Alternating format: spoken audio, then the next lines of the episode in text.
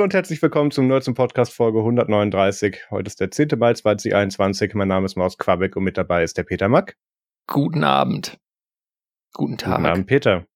Macht's gut, liebe Lebensform. Habt einen schönen Tag. Nein, ist ja noch gar nicht vorbei. Also, hallo. Hallo Internet. Schön wieder in euren Ohren zu sein und wir hatten irgendwie ein bisschen länger Sendepause, kann das sein? Also du irgendwie gleich doppelt. Ich habe ja, letzte, ja. vorletzte Woche wenigstens noch eine Nerds Extra Folge mit, mit Mario nachgereicht. Ja. Wo ich mich in dieser Star Trek Uniform kaputt geschwitzt habe. Ja, ich war zuletzt vor vier Wochen äh, quasi in einer Nerds Aufnahme, wobei ich glaube, die war einen Tag später. Ja. Also noch nicht ganz vier Wochen und davor auch vor vier Wochen, weil ich vor sechs Wochen im Urlaub war. Stimmt, das war's. Aber wir sind jetzt alle erstmal wieder zurück und ähm, das, das war ja auch für Peter kein Problem. Da hat sie gedacht, cool, mal eine Woche kein Nerds und ich gehe sofort bei allen anderen Podcasts der Republik fremd. Nein. Peter, wo warst du bei? Also ich meine, abgesehen vom Pine Talk Podcast, den ich natürlich äh, als Teil der Pine 64 Community aufnehme äh, und den Marius äh, sehr großartig bearbeitet, Dankeschön. Ähm, war ich jetzt mal, und zwar schon am 20.03., äh, habe ich was aufgenommen mit Leszek Lesnar äh, und das ist dann in der Folge gelandet von Radio Tux, die Ende April veröffentlicht wurde. Yay. Also da hat es so ein bisschen äh, zeitlich gedauert, bis es dann nochmal raus war. Ähm, aber ja, das ist, war eine Ehre. Ähm, ich meine, Radio Tux gibt's ja schon ewig. Die haben jetzt parallel dazu in dieser Folge, in der ich dann da auch drin bin, ihr 20-jähriges Jubiläum gefeiert. Und ähm, da weiß ich jetzt nicht, äh, wie viele Podcasts in Deutschland auch so alt sind, aber da kannst du, die kannst du an einer Hand auf, aufzählen und ich glaube, das hieß halt anfangs auch gar nicht Podcast, deswegen der Name Radio Tux, ja. Ja. Also das war halt mehr so, oh, wir machen irgendwie Internetradio. Ja. Und ähm, ja, das ist äh, war schön, das mal zu machen und ich habe über mein Lieblingsthema geredet, nämlich diese komischen Linux-Telefone. Also diesen, diesen spaßigen Elektronikschrott mit halb kaputter Software, mit dem ich so meine Freizeit verbringe. Und ähm, das war, war, war eine Ehre einfach. Und äh, an dieser Stelle auch nochmal alles äh, Gute zum Geburtstag, liebes Radio Talks. Genau, da schließe ich mich an. Ich kenne ja auch Teile vom Team. Muss man sich merken, Peter kommt immer nur bei runden Geburtstagen vorbei. Ähm, ja, beim 30. bin ich wieder dabei. Beim 30. darfst du wieder, genau. Wunderbar. Was hast du noch gemacht seit, da ich dann der selber, letzten drei Folgen? Da habe ich dann selber wahrscheinlich irgendwie Linux-Telefone auf den Markt gebracht bis dahin. Nee, nee, besser nicht. Ja, sonst ähm, muss ich jetzt mal kurz hochscrollen. Also ich habe mein mein Webblog, ich, ich habe ja dieses, äh, wenn wir gerade bei diesen Linux-Telefonen waren, ich habe ja da auch so, so einen Blog und das lief mit Jekyll, weil ich das halt äh, simpel für GitHub Pages angefangen habe anfangs. Äh, und ähm, Jekyll ist ganz gut, aber das ist irgendwie so der einzige Kram mit Ruby, den ich nutze und dafür dann diesen ganzen Gem-File-Apparat auf jedem Rechner, wo man da mal irgendwas schreiben möchte, äh, zu betreiben, ist so ein bisschen ätzend. Und deswegen habe ich mir gedacht, ich möchte auf irgendwas, was äh, vielleicht Single Binary ist, ähm, damit man halt nicht immer diese Installationsorgien hat. Und ähm, da habe ich dann erst Hugo probiert gehabt und bin dann bei Solar gelandet. Ähm, das ist äh, ein Static Site Generator in Rust, der sehr schnell ist, Sachen zu generieren. Ähm, das Hauptproblem übrigens ähm, neben meiner Unfähigkeit irgendwie ein Theme zu finden, weswegen ich mir dann gedacht habe, ach komm, portiere ich das, was ich vorher hatte. Ähm ich mit den anderen, die fand ich alle hässlich. Ich weiß auch nicht, ich konnte mich nicht umgewöhnen. Ähm, äh, also war einfach ein anderes, ungewohntes hässlich in dem Fall. Ähm, das größte Problem, was ich sonst hatte, war, dass ich ja meinen Blog bei Uberspace hoste und die haben CentOS 7 Server und wenn man da dann einfach das Binary von getsolar.org runterlädt und ausführen will, funktioniert das nicht, weil äh, die zur Compile-Time äh, neuere Basic Libraries genommen haben. Dann habe ich versucht, das äh, quasi auf Uberspace zu kompilieren. Ähm, das killen sie einem dann tatsächlich doch. Also für kleinere Sachen wie Bitwarden, RS lassen sie das zu. Ähm, die Lösung war dann letztlich eine CentOS 7 äh, virtuelle Maschine aufzusetzen und da eben schnell äh, Solar zu bauen und das dann rüber zu transferieren und zack, fertig.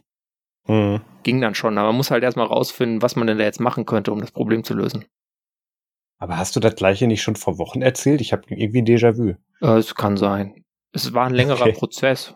Ich habe ja, da schon gesagt, dass ich auf Solar gehe, dass ich daran arbeite. Genau. Ähm, ich habe ja auch ganz viele alte Posts wiedergebracht und da musste ich halt auch jede Datei einmal anpassen. Ich werde die auch noch teilweise nochmal anpassen müssen, weil die immer noch nicht so sind, wie ich die gerne hätte. Aber äh, da musst du halt dann so Metadata, Daten, äh, diese Front-Meta-Files irgendwie so hinkriegen, dass die dann so sind, dass die Software die will und dass das Datumsformat so ist, wie es halt verarbeitet werden will. Und das war dann äh, schon viel Arbeit, weil das ist halt, sind halt Inhalte, die waren mal auf blogger.com, dann waren sie mal auf Tumblr und dann mal in einem WordPress drin. Das heißt, die sind auf ganz interessante Arten und Weisen kaputt. Mhm. Ja. Kenne ich. Aber äh, ich hab, hat geklappt. Im Wesentlichen. Weil bei nerdsum.de steht tatsächlich auch äh, in den nächsten ein oder zwei Wochen ein, ein Theme-Umzug an und ähm, jetzt muss ich auch so, so Custom CSS aus, aus den, aus den File-Themes und aus den Elementen rauskramen, mit denen wir irgendwelche Blogposts verschönert haben. Ja, das ist, äh, ist ja. Immer, denkt man immer in dem Moment, dass es eine okay Idee ist, aber eigentlich ist es eine scheiß Idee, irgendwas mit Custom-Zeug zu machen. Sind doch wieder ein paar hundert mehr Posts, als man dachte. Mhm. Und dann, äh, ja, naja. Was man da machen kann, äh, ist so, dass man einfach tatsächlich dann extra bei WordPress würde man, glaube ich, so ein Schalt-Theme anlegen und da einfach die entsprechenden Klassen definieren äh, ja. und die dann eben in den Posts verarbeiten. Dann kann man das, wenn man irgendwas Custom braucht, was halt nicht im Theme drin ist, leichter umziehen, sage ich mal. Das hilft mir in dem Fall leider nicht, weil einige von den Plugins, die wir dort mit eingebunden haben, am Theme mit dranhängen an den Elementen. Also da müsste ich ein bisschen mehr umschreiben. Von daher mache ich es, glaube ich, diesmal einmal direkt richtig.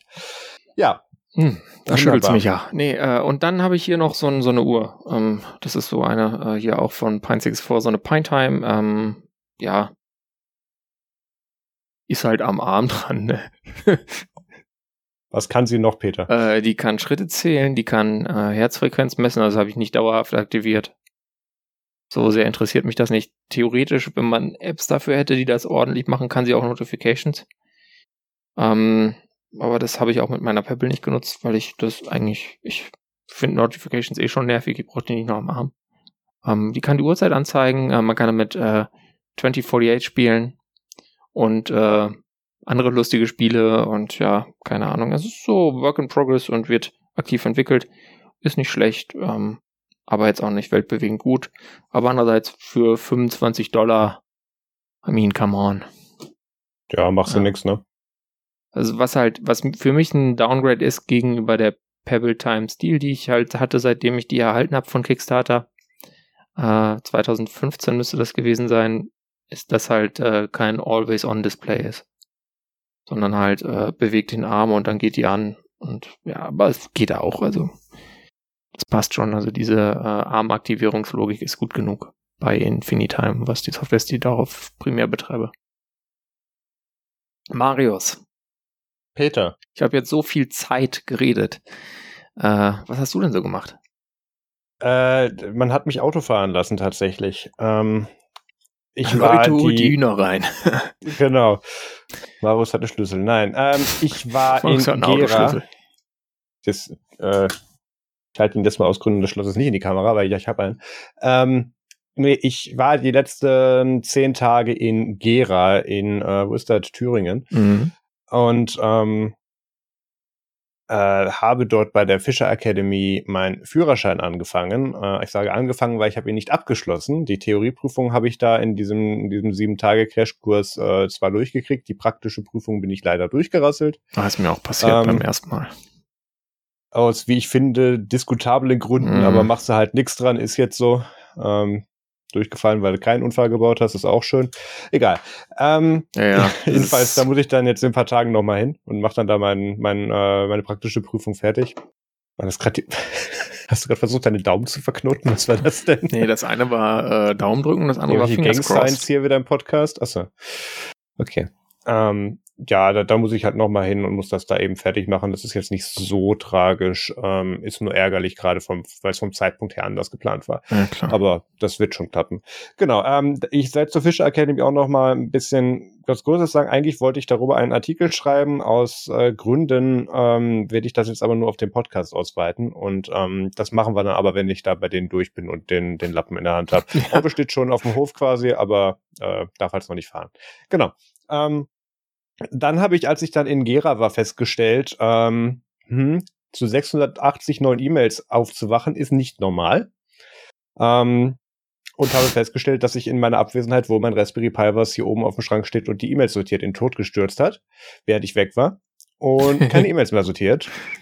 Das musste ich dann mal kurz reparieren, dachte ich. Ähm, ich habe mich drauf eingeloggt, weil ich konnte aus irgendwelchen Gründen nicht mehr drauf RDPen und ähm, habe das Ding dann hier mal lokal angeschlossen, an den Bildschirm gestöpselt, hochgefahren und ähm, habe dann Thunderbird gestartet. Das, der fuhr mit mehreren SQL-Lite-Fehlermeldungen äh, hoch und äh, hat dann behauptet, keine E-Mail-Filter mehr zu kennen, was ich jetzt mehr so ärgerlich fand, weil ich da seit ungefähr drei Jahren meine E-Mail-Filter pflege, die mir meinen Scheiß aussortieren, damit ich nur noch E-Mails kriege und sehe, die ich sehen will. Ja, ähm, und jetzt äh, musste ich das dann alles nochmal machen. Ich habe jetzt dann auch versucht, äh, das offizielle Ubuntu 2021.04 äh, äh, Codename unaussprechlich äh, fürs Raspberry Pi zu nehmen, die offizielle Variante. Ähm, bis ich dann festgestellt habe, die kommt mit Wayland und XRDP und Remote Session ohne angeschlossenes Display, aber als Desktop Session laden und so unter Wayland ist mit dem Raspberry Pi mit der, mit der, mit der Architektur so eine Herausforderung. Ja. Und habe das dann nach zwei Stunden abgebrochen. Das ist ja das XRDP, ist, da steht ja der Fehler schon drin. Ja, das ist jetzt nicht das Problem. Ich kann auch unter Wayland eine Session spawnen mhm. und sage hier virtuelles Display 2, halt halt da drauf. Ähm, das hat auch in der Theorie auch alles geklappt, aber da hat sich dann, ähm, haben sich dann meine Remote-Clients mit dran verheddert. Das funktioniert ja, nicht richtig. Ähm, da habe ich dann äh, ein Ubuntu Mate äh, 21.04 oder äh, doch 21.04 draufgeschmissen und ähm, XRDP installiert und jetzt kann ich darauf RDP. Also das wirklich war, war äh, install XRDP und dann kurz den, äh, den hier im Autostart eintragen. Mhm. Und ähm, ja, da kann man sich darauf verbinden und das Ding fährt mit Desktop hoch. Aber warum brauche ich denn einen Desktop, ehe das ein Raspberry Pi ist? Ähm, weil ich darauf Thunderbird laufen lasse und Thunderbird ist so schon mit Desktop eingeschränkt genug. In der CLI-Variante kannst du damit noch weniger tun. Ähm, du kannst es offiziell nicht mal bedienen, aber du kannst es spawnen, aber dann gehen nicht alle Filter, weil da hängt dieses komische Refresh-Fleck hängt an der virtuellen Oberfläche dann. Es ist ganz seltsam. Ähm, das ist eine Mozilla. Das ist gute Software von Mozilla. Korrekt. Ähm, ich habe einige dieser Wörter auch gesagt. Ähm, und nee, jedenfalls äh, das ist Gutes. Ja, Fluch. Ja, ja. Ah. Katsching. Kriegst du wieder Geld von denen?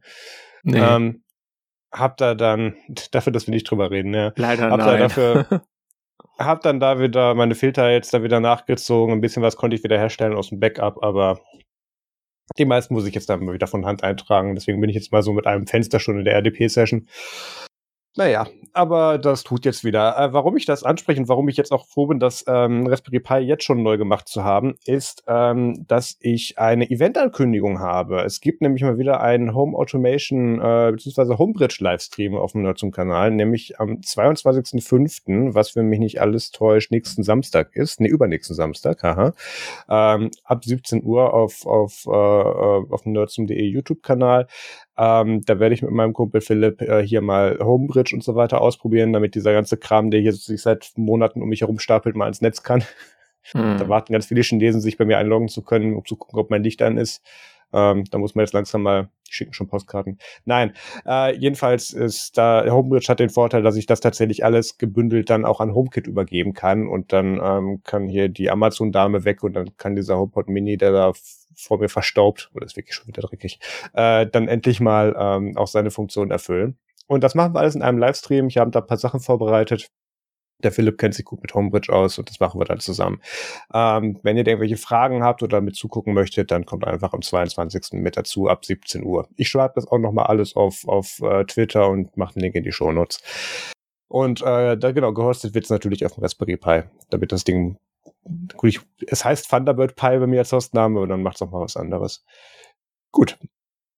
Dann habe ich das Gefühl, wir nehmen mal wieder eine Folge doppelt auf, weil wir das sind gefühlt alles Sachen, über die wir schon gesprochen haben. Ähm, deswegen das heute auch wieder eigentlich eher eine Follow-up-Sendung ist. Ähm, Peter hat uns mal wieder was zur Corona-Warn-App mitgebracht. Ja, diese Corona-Warn-App, hey. die ihr äh, hoffentlich auf euren Geräten installiert habt und nutzt, hat äh, neue Features erhalten. Eins ist schon länger her, das habt ihr bestimmt mitbekommen. Äh, und zwar ist es von Mitte April die News, äh, dass es jetzt ein Einchecken per QR-Code gibt.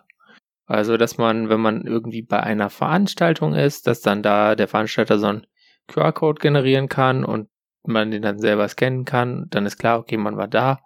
Und wenn dann jemand von den anderen Leuten, die auch da waren, ähm, meldet, hey, äh, also irgendwie äh, ist jetzt doof, ich habe Covid, dann äh, kann man quasi alarmiert werden darüber. Beziehungsweise andersrum, wenn man selber die Person ist, die sagen muss, ah, ist jetzt doof, ich habe Covid, äh, kann dann halt äh, die anderen alarmieren darüber, anonym, auch wenn man nicht weiß, wer da alles war und ohne die ganzen Daten.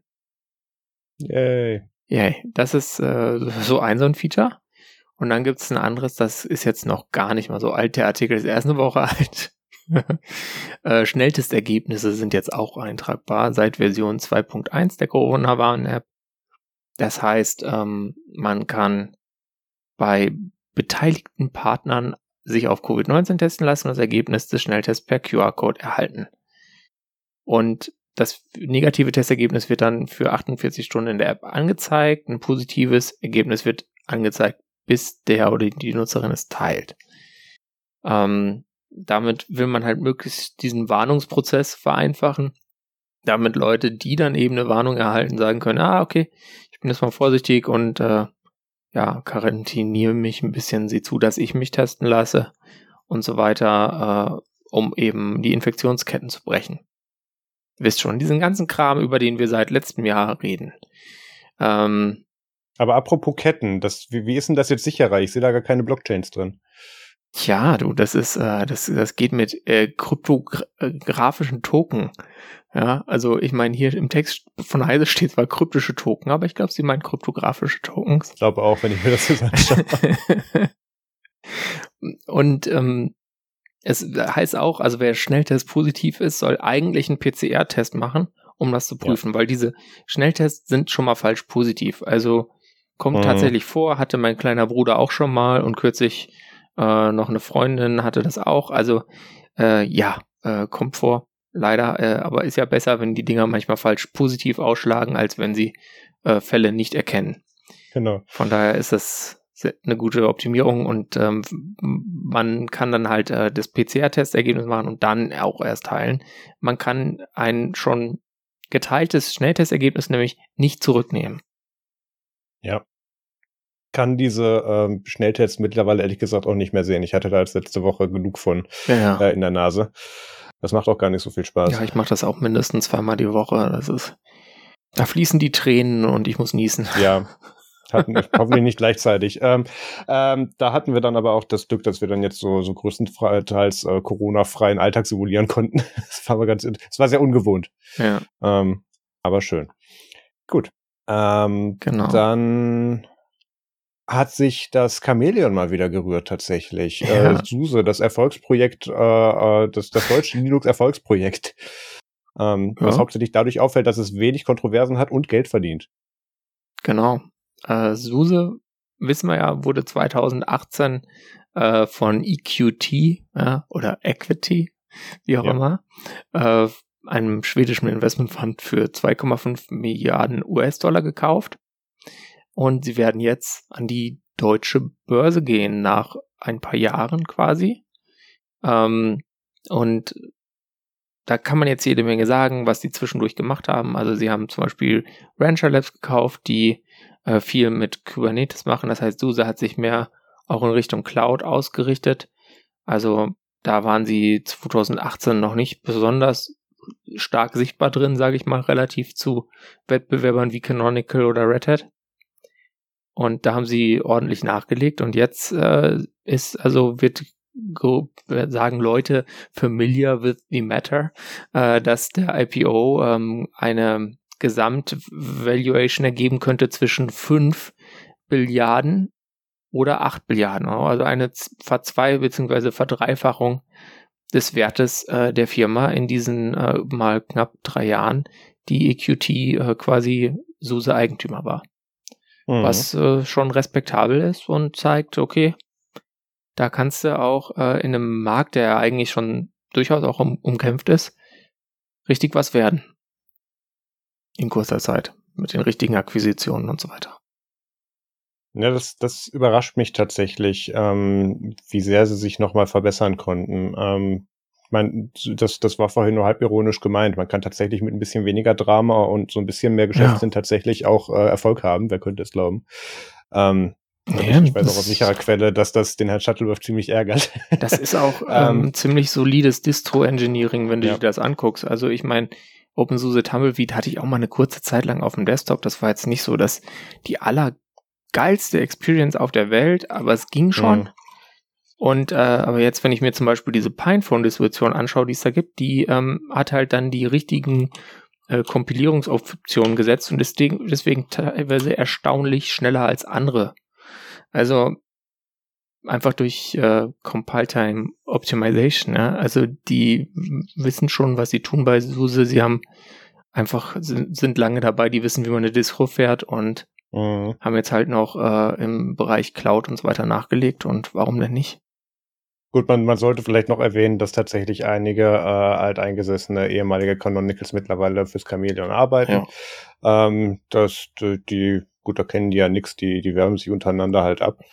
Ähm, aber da ist auch viel Qualität tatsächlich rübergewandert. Ähm, ich freue mich tatsächlich auf das neue Bullshit-Level, wenn wir dann endlich mal so alle drei Großen irgendwie an der Börse haben und dann betteln sie sich über den Aktienkurs oder so. Oh Gott, ja. Es, ja, ja. wird ein ganz neues Bullshit-Level auf Hacker News, das wird klasse. Was auch noch äh, interessant ist, also sie gehen äh, an die Frankfurter Börse, ja. weil deutsche Firma. Und ähm, das ist die erste Firma, die ein IPO an der deutschen Börse macht mit einem, mit einer weiblichen CEO. Also mit äh, Melissa Di Donate und die äh, eine Amerikanerin ist. Yep. Also auch da News. Gut, äh, kommen wir zu was, was äh, jetzt weniger erfreulich ist. Ja. Ähm, und zwar, ja, ihr erinnert euch ja an Spectre, Meltdown und Co. Ja, ne? Kurz am Rande mitgekriegt. Wurde ne? wieder äh, sowas gefunden, was so in die Richtung geht. Ja, also die Story, auch eine Story, die seit 2018 läuft quasi, geht weiter. Ja. Demnächst werden eure CPUs dann noch langsamer mit weiteren Mitigations. Freut euch drauf. Nutzt jetzt schon mal die Performance noch.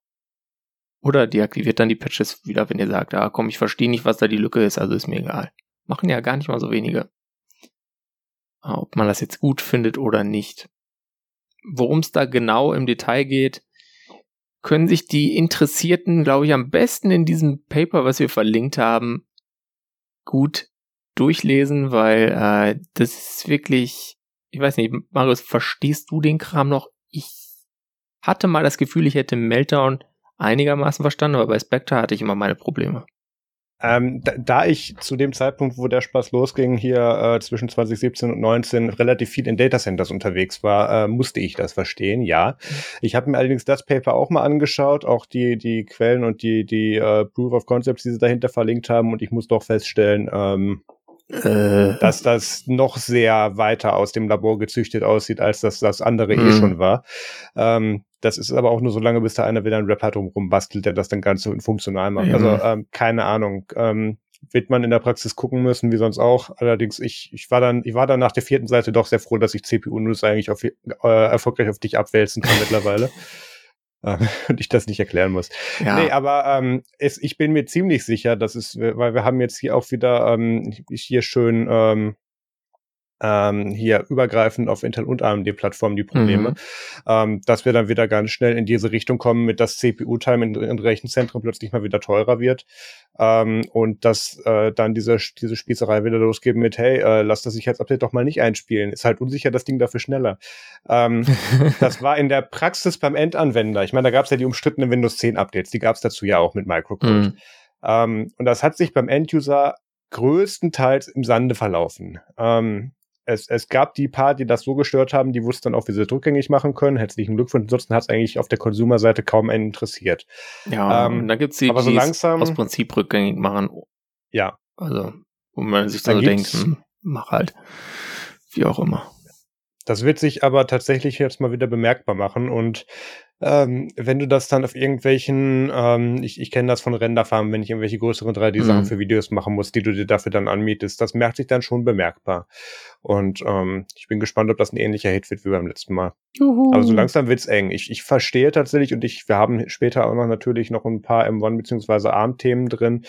Ähm, es wird auch tatsächlich gar nicht mal so, so wenig Zeit, dass diese ganze Windows-Seite sich auch mal Richtung ARM bewegt und so ein bisschen Legacy-Scheiße los wird. Ja, wo, los wird. Wobei Spectre war ja auch bei den äh, advancederen äh, Out-of-Order ARM CPUs. Das ist, also, das ist korrekt, aber die hatten einen weniger großen Impact, weil sie eben nicht so eine ja. große Legacy darunter hatten. Also das hat schon mhm. einen Grund, dass man das eigentlich mal so alle paar Jahrzehnte eigentlich frisch haben möchte. Ja. Und ähm, ich meine, der Erfolg gibt ihnen recht, siehe M1 oder allgemein ARM, äh, was, wo sind wir gerade, V9? Ähm, mhm. Da passieren schon gute Sachen. Und sonst können wir immer noch auf Risk 5 setzen. Ach ja, warte mal, sind die jetzt nicht, warte mal, die wurden doch, die Story hast du so erzählt, die wurden doch aufgekauft und, und müssen jetzt eigentlich nicht für ihr eigenes Produkt, sondern irgendwie für, für den anderen nee, produzieren. Nee, nee, ne? War das, da nicht das, das war nicht, äh, das war was anderes, das war andersrum. Und zwar äh, ah. ist MIPS quasi, MIPS wurde ausgekauft ja. und MIPS macht jetzt dann Risk 5 CPUs. So rum war das. Äh, ich halte gerade für, für die Live-Zuschauer noch ein T-Shirt in die Kamera äh, mit der Aufschrift Teaching Sent to Think was a Mistake. Ähm, gibt's im Level One Text äh, Shop zum, äh, zum, zum Runterladen, wollte ich schon sagen. Genau, zum Kaufen. zum physischen Runterladen aus diesem Internet. Ihr kennt das. Man packt Sachen in einen Warenkorb, drückt auf Bestellen und etwas später hat man sie irgendwann vielleicht. Downloadmorerap.com Genau. So, wunderbar. Ähm, und da sind wir aber auch schon direkt beim nächsten CPU-Thema. Habe ich heute genau. überhaupt einen Redeanteil in dieser Sendung? Was ist denn hier ja, los? Ja, das kommt später. ähm, und zwar, wisst ihr, hier mit diesen Transistoren, da will man ja immer eine möglichst kleine Strukturbreite haben. Und Apple und andere sind jetzt bei 5 Nanometer und das ist auch noch ziemlich neu. Aber IBM hat jetzt gezeigt, hey, wir sind auch noch cool und äh, haben gesagt, hey, guck mal hier, äh, zwei Nanometer. Ja. Und das ist dann, äh, da kriegst du dann pro Quadratmillimeter 99, äh, 94 Prozent äh, mehr Transistoren nochmal auf den Chip. Du hast ähm, Efficiency und Performance Gains natürlich wobei sie jetzt hier mit 7 Nanometer äh, vergleichen, was glaube ich, das ist, was sie selbst vorher gemacht haben. Also wenn man jetzt nur auf Performance optimiert, kann äh, 2 Nanometer 45% besser performen. Und wenn es mehr um Akkulaufzeit geht, äh, kann man die gleiche Performance äh, liefern wie ein 7 Nanometer Chip, dabei aber drei Viertel weniger Strom verbrauchen. Also das ist schon ganz ordentlich. Ähm, ich meine, natürlich ist IBM auch nicht allein damit, das zu bringen. Ähm, Intel hat das auch angekündigt, dass sie das machen wollen, äh, dass sie die shippen wollen bis 2027. Diesmal klappt es bestimmt. Haben Zeit eingeplant, dass es klappen könnte. Ähm, Samsung äh, wird auch irgendwie was machen, wahrscheinlich schon nächstes Jahr. Drei Nanometer, die sie, glaube ich, jetzt machen. Und wie lange es jetzt dauert, bis das mal kommt in eure, in Produkte, die ihr in Händen halten könnt, weiß man halt nicht. Also IBM ist jetzt kein großer äh, Prozessorproduzent mehr, waren sie mal, ähm, weil sie haben den Teil von dem Business an Global Foundries, das ist die ehemalige Prozessorfertigungssparte von AMD, ja. äh, verkauft und ähm, ja. Aber sie machen anscheinend noch Prozessentwicklung, was ganz interessant ist. Ähm, außerdem hier TSMC, also Taiwan Semiconductor, hat auch einen 3-Nanometer-Prozess. Ähm, der ist 14, da passen dann 14% weniger äh, Transistoren drauf. Wenn ich das, ja, obwohl, nee, so, so funktioniert Mathe nicht. Da passen weniger drauf. Ähm, ja. Ja, egal. Ähm, ist auf jeden Fall ganz cool und es zeigt, es geht doch noch weiter, äh, weil man hat ja immer so die Angst, dass man irgendwann jetzt dann nicht mehr kleiner kommt und ich glaube, das droht natürlich weiterhin, aber für jetzt so die nächsten fünf Jahre sieht's ganz gut aus. Kriegen wir noch mal kleinere Chips wir sollten das vielleicht noch mal, ich weiß, wir reden ungefähr gefühlt jede zweite Folge über Prozess, äh, über, über hier Strukturbreiten und so. Aber die Faustregel ist ungefähr, du möchtest das gerne alles kleiner kriegen, weil du dann eben mehr Prozessoren auf diesen, auf diesen Die äh, drauf ja. bekommst und damit mehr Rechenoperationen bei gleichbleibendem Energieverbrauch machen kannst. Ja. In Anführungszeichen. Das wird sehr viel komplizierter, sehr ja. viel schneller, je weiter du es anguckst, genau. aber das ist der Grundsatz davon. Und ähm, es ist schön zu sehen, dass links und rechts die Firmen aus der Wand fallen, die das besser hinkriegen als Intel. Ähm, Äh, du hast das ja schon angesprochen, IBM hat das ja eigentlich alles abgedrückt. Die sind mittlerweile mehr an Produktionsstraßen und an dem eigentlichen Herstellungsprozess ähm, eher tatsächlich im, im Quantencomputing-Bereich mhm. da noch eher mit verbunden und was die damit an Kühlung und die Scheiben eben herstellen. Aber ähm, dass da jetzt auch mal so, ich will jetzt nicht sagen versehentlich, die haben das natürlich auch geplant, aber dass selbst da jetzt dann noch mal eine, eine, eine unter, äh, ja, hier zwei Nanometer Strukturbreite rausgefallen ist und äh, Intel hängt immer noch bei 10. 9, 10 immer noch. Meine ich. Ich wüsste auch nicht, warum sie als nächstes auf 9 gehen sollten. Von 10 ist 9 nicht so richtig der. Schon, aber sie würden es uns garantiert als den Welterfolg verkaufen. Und bei dem Tempo, das Intel an den Start liegt, würde ich so langsam zustimmen. Mhm. Ähm, ja, das ist irgendwie. Erinnerst du dich noch an die Zeit, wo man gesagt hat, ach, der nächste Intel-Prozessor würde da bahnbrechend sein? Ja, weißt du noch das TikTok-Schema? Äh, ein Jahr äh, Proz äh, ein Jahr Prozessorstrukturbreitenwechsel, ein Jahr Core-Optimierung. Ja, genau. Und, und, und, dazwischen, das ist aber ein paar Jährchen länger her. So 2015 so aufgehört. Irgendwie schon, ja. Oder 16, äh, 16, glaube ich. 16, 16. Ja. Ähm, und davor gab es dann diese kurze Durchhängerphase mit AMD, ach, gibt es die auch noch. Mhm. Ähm, und mittlerweile stellen die auch tatsächlich ja Chips her, die man haben möchte. Das heißt mittlerweile, das sind auch wieder sechs Jahre her. Mhm. Also, naja, schön. Die Welt ähm, wandelt sich. Ja. Aber das, das ist jetzt keine gute Überleitung. Ne? Ich wollte gerade fragen, ähm, Nein, ist es nicht. Mir fällt keine bessere ein. ja. ähm, wir haben endlich mal wieder ein M1-Thema. Äh, ich, ich, ich reiße oh. das jetzt einfach mal an mich, damit ich heute auch noch was sagen kann. Okay. Ähm, und zwar hat sich meine Tastatur vom PC getrennt. Jetzt ähm, hat äh, Apple offensichtlich äh, den Nachfolger für den M1 Apple Silicon Prozessor äh, hier getitelt M2 ähm, anscheinend in den Startlöchern der Produktion ähm, und soll anscheinend zur zweiten Jahreshälfte hin ähm, auch geschippt werden in Produkten wie zum Beispiel das 16 Zoll MacBook Pro oder auch noch andere ähm, Apple-Geräte. Sagen Quellen, die sich damit wohl auskennen und die an diesem Prozess irgendwie Einsicht haben. Ähm, die eigentlichen, ach, ich habe mir doch vorhin noch mal die Zahlen rausgeschrieben.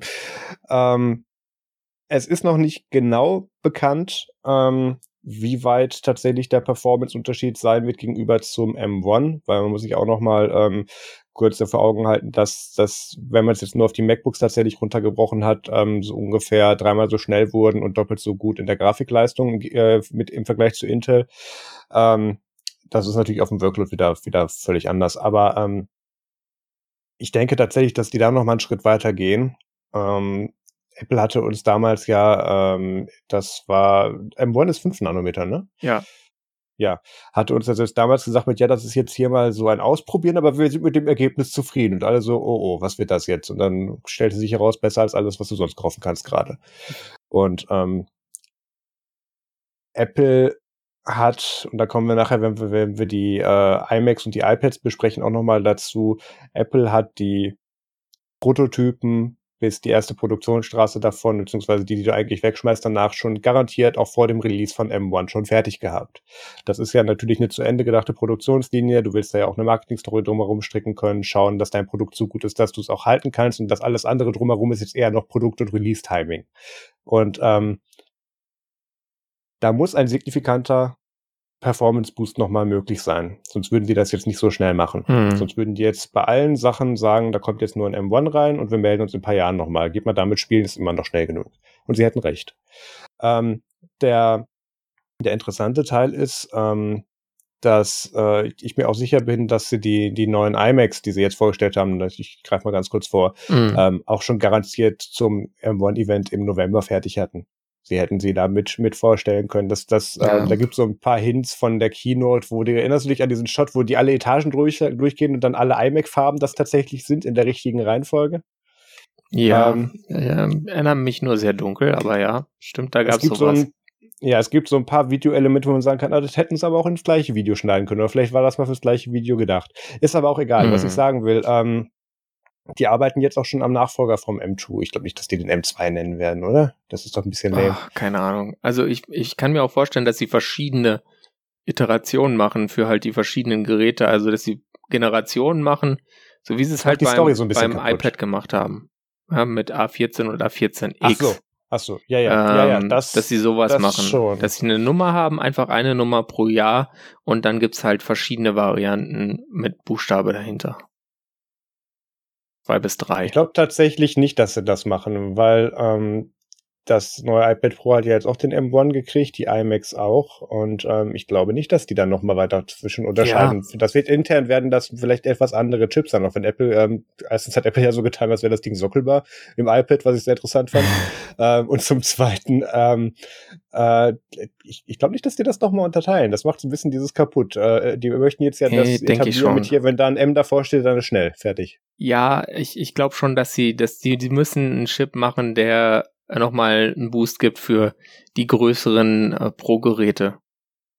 Ich kann mir nicht vorstellen. Ja, das ist doch hier der gerumorte M2-Chip, ja, ja, aber der dann kommen wird. Aber das, das ich glaub, da muss man ja nicht nochmal eine Einschränkung sie brauchen haben. Die doch jetzt nicht drei Linien parallel quasi an Chips, wenn du das iPhone mit dazu ja. zählst. Weil wenn du die internen Prozessor-Codenames anschaust, dann hat der M1 quasi die, die, also passt in diese Namensstruktur rein, wo vorher der, die X-Prozessoren drin waren. Das mhm. heißt, der ist da die logische Fortführung. Der ist quasi ein bisschen aufgebohrter iPad Pro Prozessor, wenn man so will. Und ich kann mir nicht vorstellen, dass sie jetzt, wenn sie dann ARM Mac Pro machen, dass der dann halt auch, äh, was weiß ich, gleich wie Cores hat wie ein MacBook Air. Das ist no, no way, Jose. Das ist mein Punkt. Nein, aber das, das MacBook Air kriegst du auch mit sieben anstatt acht. Das ist da, wo sie den, den einen deaktivieren müssen, falls sie ihn wegschmeißen, weil er beim Produzieren, keine Ahnung, im Schatten stand. Ja. Was auch immer. Ähm, das, das, das glaube ich schon, aber ich, ich glaube, dass die das, äh, dass sie, oder ich unterstelle es ihnen mal und hoffe, dass sie da tatsächlich das Naming so ein bisschen vereinfachen wollten. Aber gut, ähm, anscheinend kommt ein M2-Chip dann in der zweiten Jahreshälfte ähm, in den neuen Geräten dann wohl um die Ecke, wird gerade mhm. fleißig vorproduziert. Ähm, es kommt ein Chip, wir wissen nicht, wie er heißt. wir wissen nicht, wie er heißt, aber es wird ein Chip, er wird schnell sein, von es daher. Es wird ein Chip kommen. Ein Chip wird kommen, ja. Ach, wunderbar. Ach, oh, jetzt kommt was mit OpenBSD, das darfst du machen. Ja, Nummer 50 lebt ist hier heiße Überschrift und dies, äh, glaube ich, eine Filmreferenz auf irgendeinen ja, Film. Ja, ist sie später. Ja. Ähm, äh, jedenfalls egal, äh, ich muss jetzt nicht dumme Filme referenzieren. Es ist halt die fünf, das 50. OpenBSD Release, äh, OpenBSD 6.9 und es läuft auch ein wenig auf dem M-Bomb-Prozessor. Darüber, über diese Patches hatten wir, glaube ich, schon vorher mal gesprochen. Ja. Und ähm, OpenBSD, wisst ihr ja, ist dieses äh, BSD-System, was auf Sicherheit fokussiert und deswegen versucht immer, möglichst wenig Code zu haben, damit sie möglichst wenig Fehler im Code haben so die ja, grobe Philosophie ja. zusammenzufassen. Ja, die das, machen halt so Sachen so wie Libre SSL und so. Da, da gibt's einiges, was sie Open SSH, das entwickeln die halt alles. Also da gibt's einiges, was ihr auf eurem Linux-System auch betreibt, was daher kommt. Auch hier do-as statt sudo. Aber ja, äh, ist auf jeden Fall ein nettes Release insgesamt und eben erste M1-Unterstützung. Das heißt, äh, auch das kann man dann irgendwann auf den Dingern laufen lassen noch ein paar Jahre wartest. Wenn dann macOS nicht mehr den M1 unterstützt, kannst du OpenBSD installieren. Für die nächsten tausend Jahre.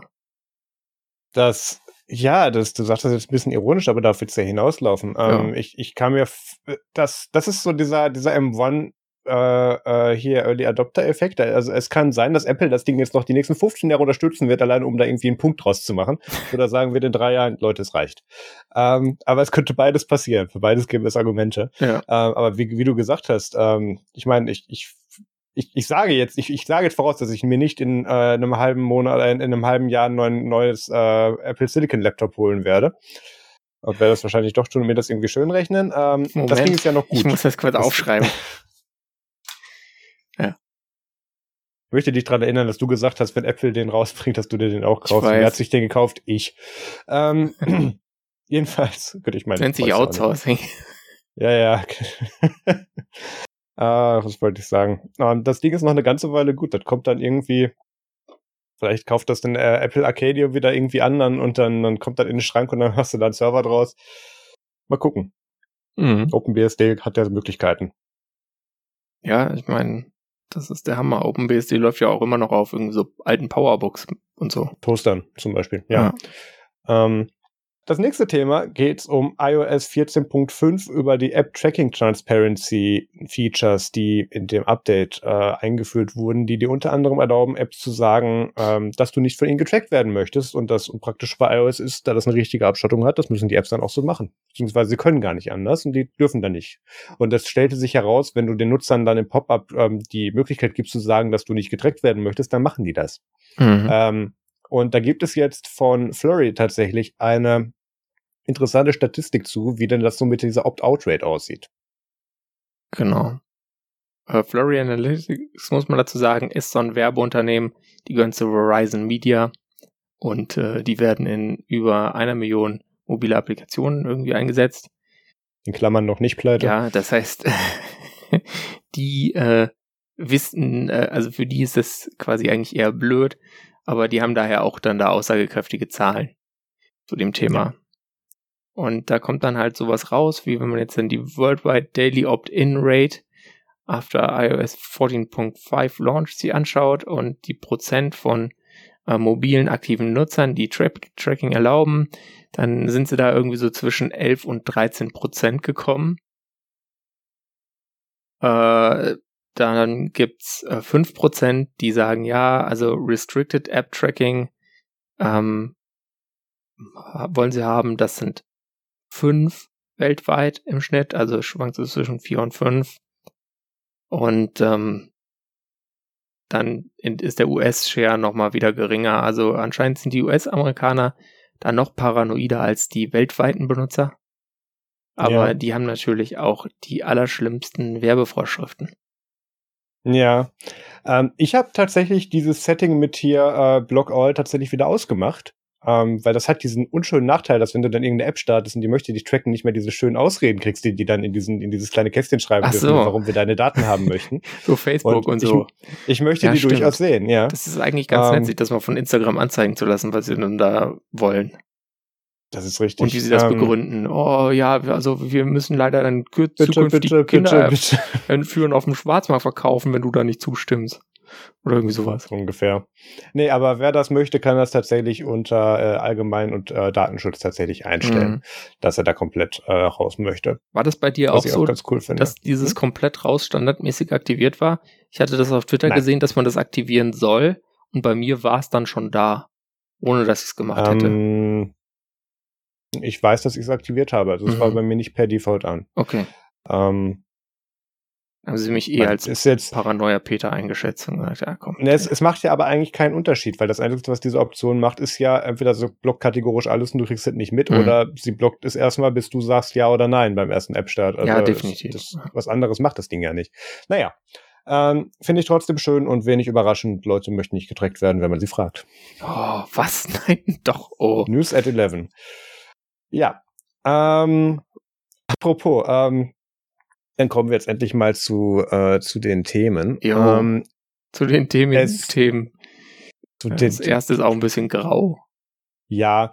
Ähm, Apple hat für alle Beteiligten, auch für sie selber wahrscheinlich überraschend jetzt mal AirTags vorgestellt beim letzten Event. What? Ähm, Doch noch? da, das, da das schon ein bisschen her ist, ja, die haben das Team im ja. Keller wieder gefunden. Ja. Mussten nur wieder ein bisschen Wasser drauf schütten, damit das wieder aufgehen. Die nee. haben sich dann ähm, so im Gang verlaufen und dann. Die liefen, die, die liefen seit drei Jahren im Kreis. ähm, das ist im Apple Park. Da ist ja, da geht der Zeit bei drauf. Nein, ähm, die AirTags sind endlich äh, released, ähm, von nach allem von dem, was man weiß, um das jetzt hier mal kurz aus dem Weg zu schaffen, bevor wir uns weiter darüber lustig zu machen. Ähm, Copyright auf den Schlüsselringen ist wohl schon von 2019. Ähm, die Dinger waren schon ganz lange fertig. Die Dinger sehen komplett so aus wie seit über einem Jahr geleakt. Ähm, und der ja. Grund, der auch naheliegt, warum sie es noch nicht rausgebracht haben, ist schlicht einfach, weil dieser äh, Ultra-Wide äh, äh, W1-Chip, den sie, glaube ich, mit dem iPhone 11 eingeführt haben, einfach noch nicht weit genug in den Geräten, noch nicht auf genug Geräten war und damit noch nicht genug im Umkreis war. Wenn die das Ding damals hm. 2017, äh, 2019 dann die AirTags released hätten, ähm, hätten das irgendwie drei Leute in Kalifornien, da wo die auch immer die, die autonomen Autos testen. Die drei hätten das nutzen können und ähm, ja. der Rest der Menschheit halt nicht. Deswegen wartest du damit ein bisschen. Ähm, Jedenfalls, äh, für alle, an, denen es vorbeigegangen ist, AirTags im Schnelldurchlauf. Ähm, du hast komische weiße kleine Pucks. Ich blende sie mal gerade eben noch ein für die Live-Zuschauer. Ähm, mit tatsächlich User Replaceable Batteries. ähm, das ist, glaube ich, äh, ein, ein Highlight und als, also ein erstes Highlight in einem Apple-Produkt, dass du den Akku tauschen eine kannst. Eine Knopfzelle. Eine Knopfzelle drin, genau. Du drehst das dann, also wie, wie, wie wenn du bei einer Uni Batterie tauscht, wirklich genauso. Ja. Ähm, die Dinger sind an deiner Apple-ID ähm, gekoppelt, die musst du da dran klöppeln, damit das tut. Aktuell gibt es wohl ein Soft-Limit, dass du dir maximal 16 AirTags an die Apple-ID klöppeln kannst. ähm, ich nehme an, das wird noch ausgeweitet. Ähm, weil wäre Quatsch. Das, nee, andersrum. Das hat ja einer eingebaut. Warum hat das einer eingebaut? Egal. Ähm, jedenfalls, äh, die Dinger arbeiten mit, mit, mit äh, hier Low Ultra Wideband und deine iPhones können dann eben dadurch ähm, gucken bzw. recht genau feststellen, wo oder wie weit entfernt ein AirTag gerade ist. Und das Ganze ist in diesem Find My, ähm, zu Deutsch Wo ist Netzwerk, ähm, mit verbunden bzw. eingebunden, wo dann eben über alle Geräte, die in diesem Netzwerk äh, teil, teilnehmen und mitspielen, dann darüber die Geräte orten können. Und das Ganze ist schön auto, äh, ähm, hier äh, anonymisiert. Äh, es gibt einige Parallelen von dem mit den Bluetooth Beacons äh, in Richtung Corona Warn App tatsächlich, wie das gemacht wird. Ähm, Apple selber weiß nur, wo eine ID ist und ähm, das alles ist so verschlüsselt, dass Apple nicht mehr weiß, zu welcher ID die dann tatsächlich gehört. Ähm, und das Schöne ist aber, jeder, der an dem Ding vorbeigeht, ähm, hinterlässt da mal kurz irgendwo einen Ping und sagt, jo, zu dem Zeitpunkt war das Ding auf der Karte in diesem Umkreis, also wird das Ding hier irgendwo sein und das wird dann zeitlich abgeglichen und dadurch kannst du da einen schönen Verlauf draus machen, wenn du zum Beispiel deinen Hund, deinen Schlüssel, deine Haustiere, was auch immer verloren hast. Mhm. Ähm, und das Weitere, was wir jetzt noch nicht wirklich wussten, aber was eigentlich klar war, dass das kommen muss wegen diesem W1-Chip, ähm, ist, da hast, äh, sobald du irgendwie in fünf oder fünf Metern Entfernung von dem Ding bist, kannst du das Ding punktgenau bei deinem iPhone orten. Da hast du dann ähnlich so wie in dieser Kompass-App dann so eine Nadel drauf, die dann irgendwie warm-kalt schreit und dann, ähm, dann kannst du darüber tatsächlich sehr, sehr, sehr genau diesen AirTag orten. So, ähm, es wäre aber kein, achso, äh, sollen wir ganz kurz was zu den Preisen sagen? Ich habe schon wieder vergessen, was der Spaß kostet. Ähm, überraschend Ab günstig. 35 Dollar. Einer. Ja. Äh, Euro. Peter, das ist zweistellig. Wie viel hast du bestellt? Und dann ähm, ein Viererpack kostet 119 Euro. Ich habe keinen bestellt. Keinen? Nee. Komisch. Ja. Ja, also wie gesagt, äh, äh, Vierer-Pack äh, 119, einer Pack, äh, einer Pack ist auch geil. Einer 35, einer steht da einer Pack. Da steht einer Pack, ich, ich hab's hier drin. Okay. Steht also. Ähm, ja. Ähm, überraschend günstig, aber ähm, vor allem auch noch mit man, einer kostenlosen persönlichen Gravur, Leute. Also ja, das ist ja bei so gut wie allen. Rufen Sie die Nummer neben Ihrer Landesflagge an, ja. Also hallo, was geht denn hier? Unbedingt. Ähm, ich mache noch mal das Bild kurz auf. Ähm, man stellt vielleicht tatsächlich fest, wenn man sich diese Dinge anguckt, ähm, die sind rot unter dem Apple-Logo, das war's. Wie macht man die denn jetzt als Schlüsselbund hier dran? Und ähm, da hat Apple sich ja. was ganz schlau ausgedacht mit, wir verkaufen einfach ähm, erstens mal äh, äh, Anhängerteile, die aussehen wie Sexspielzeug, aber das ist ein anderes Thema. Ähm, und ähm, tun äh, das für ungefähr den gleichen Preis bis den fünffachen Preis verkaufen. Und jetzt gibt es natürlich ganz viele Third-Party-Hersteller, die sich jetzt denken, hey geil, äh, Schlüsselringe können wir auch, ähm, die jetzt dann ja. vertreiben. Peter möchte einen Witz machen, so wie er guckt. Ja, du kannst dann halt jetzt hier auch äh, einfach sagen, ich kaufe mir jetzt dieses eine Geraffel für Geld und dann kaufe mir dazu noch viel teureres Geraffel, damit ich dieses eine Geraffel, damit ich mein anderes Geraffel finde, äh, auch da dran machen kann. Ja, da gibt's dann die AirTag Hermes äh, Schlüsselanhänger und die fangen so bei 349 Euro an. Dann gibt's den Taschenanhänger für grandios günstige 300 Euro und den Gepäckanhänger für 450 Euro, wo ich mir dann so sage, ja, also da fühle ich mich preislich voll abgeholt. Ähm, das ist München. Die schönsten Probleme, die man sich für Geld kaufen kann. Ja, ähm, es, gut, es überrascht mich jetzt nicht, dass sie da äh, Hermes mit dran geklöppelt ja, haben. Ähm, aber also ich bin auch jedes Mal überrascht, wie wirklich unfunktional die Dinger sind, wenn du sie dir anschaust. Ja, das ist, weißt du, wenn sie wenigstens nicht mal schön noch wären. Aber, nee. Ja. ja. Ah. Hast du die Urbänder gesehen, wo dir dann so ein Meter Leder irgendwie am Arm rumschlackert dabei? Ja, ja Super. das ist auch Wer sowas. Die liebe ich. Wunderbar. Ja. Ähm, jedenfalls, ähm, du kannst das Ding eben über diesen, wenn das Ding im Lost-Modus ist, kannst du es über, über alle iPhones, die dran vorbeilaufen, die irgendwie drei Jahre alt sind, mit, äh, nicht älter als drei Jahre sind, kannst du es darüber dann orten lassen. Ähm, Gibt verschiedenste Tests, so wir haben mal mhm. die Zusammenfassung der Reviews in die Videobeschreibung, äh, in die, in die, äh, hier, wo sind wir? In die, in die äh, Folgenshow, in die Shownotes, ja. Wortfindungsstörung, in die Shownotes gepackt. Ähm, da gibt's auch ein paar Experimente. Apple hat offensichtlich sehr genau gesagt, in welchen Szenarien man das denn testen soll vor der Kamera. Ähm, äh, haben sich auch fast alle dran gehalten. Ich würde das Video von The Verge empfehlen, weil die haben sich nicht dran gehalten. ähm, jedenfalls, äh, da kann man schöne Dinge mitmachen und das, das Praktische ist, ähm, also einerseits, dass es da halt wieder ganz viele Third-Party-Hersteller gibt, die sich jetzt da dieses Zubehör irgendwie aus den, aus den Fingern ziehen und das äh, auf den Markt schmeißen für teilweise weniger Geld als die, als die AirTags, äh, als den, als die, als den AirTag, Entschuldigung. Das Ding ist äh, ja. AirTag, nicht AirTags. Ähm, und ähm, ich habe einen Fahr davon vorbestellt. Ich habe den Viererpack vorbestellt, weil mhm. ich habe so ein paar Sachen, die ich gerne verliere oder ich, ich trage regelmäßig in meinem Rucksack mit okay. allem Kamera- und Audio-Equipment gerne solche Sachen rum. Und wie viele ähm, AirTag Hermes Gepäckanhänger nee, oder hast du also einfach die günstigen Belkin-Dinger für 14 Euro genommen? Also was ich gemacht habe, ist, ich habe, ich mache da auch noch einen Artikel zu. Ich habe mir einmal den offiziellen ähm, ja. aus Leder gekauft äh, in Product Red. Nice. Ähm, dann habe ich mir äh, jeweils den Gepäckanhänger und den anderen Schlüsselanhänger von Belkin geholt. Mhm. Witzige Anekdote zu den Belkin-Anhängern übrigens. Offensichtlich sind die auch schon seit ein paar Jahren hergestellt, aber da steht nirgendwo AirTag drauf. Dementsprechend glaube ich, dass Apple den, den Produktnamen noch nicht verraten hat, aber die sollten schon mal herstellen. Und das haben sie gemacht. Auf der Produktbeschreibung steht kein, nirgendwo AirTag drauf. Aber ähm, Yo, dann habe ich mir von genau Inside Coin und ähm, dann habe ich mir noch von D-Brand einen bestellt ähm, mit, mit Vinylcover. Und ähm, das vergleiche ich dann so ein bisschen. Nee, ich, ich brauche dieses Ding definitiv am Rucksack, weil wenn ich da irgendwie Kamera und Audio-Equipment im, im ja, Wert von irgendwie, keine Ahnung, 5.000 bis 10.000 Euro dann im Rucksack habe, hätte ich da dann noch ganz gerne einen Sender dran. Ähm, dann kommt einer ans Fahrrad, auch wenn ich mir jedes Mal denke, wenn ich auf dem Ding sitze, wer das klaut, kann es behalten. Aber ähm, ja. Ja. Bisschen, bisschen Einsatzzweck werde ich dafür schon finden. Wobei Diebstahlsicherung ja gar nicht so der Haupt Einsatzzweck sein soll. Nee, ist es auch nicht. Ähm, vor allem, wenn, wenn du äh, zum Beispiel dann äh, nicht der eingetragene Besitzer dieses AirTags bist, dann piept das Ding auch, wenn du das irgendwie längere Zeit offensichtlich in näherer Reichweite hast. Das wird bei Zugfahrten oder wenn du irgendwie mit einem im Auto sitzt noch sehr interessant. Da bin ich gespannt, wie sich piep, das in der Praxis piep, zeigen wird. Piep. Weil beim einen das Handy leer ist und beim anderen nicht oder so zum Beispiel. Du kriegst auch, du kriegst Hä? Nein, ähm, wir beide sitzen im Auto. Auf ja. mich ist ein AirTag registriert. Wir sitzen beide fahren in dieselbe Richtung, ja. sind im gleichen Umkreis über längere Zeit. Dann würde dir dein iPhone sagen, hey, dir folgt gerade ein AirTag. Guck mal deine Tasche. Meinst du, das kriegen sie nicht hin? Doch, kriegen sie schon hin, aber gerade gibt's da noch Bugs mit. Also ich würde es verstehen, wenn sie das dann mittelfristig auch nicht hin, hinkriegen, wenn halt quasi dein iPhone aus ist und dann passiert, tritt dieses False Positive aus, auf, aber das äh, hat nichts mit meinem iPhone zu tun. Nein, aber dann wäre es doch verständlich, wenn deine Geräte nicht das Tag sehen, aber ich das Tag sehe, dass es dann alarmieren würde. Das meine ich. Ach so, du meinst, dass der das Ausschlussverfahren macht, ja, wenn der Besitzer noch in Reichweite weil ist. Dein Graffel okay. Ähm, halt möglich. leer wäre zum Beispiel. Oder? Möglich. Im Faraday. Ja, gut, das, das könnte passieren. ja. Mal schauen.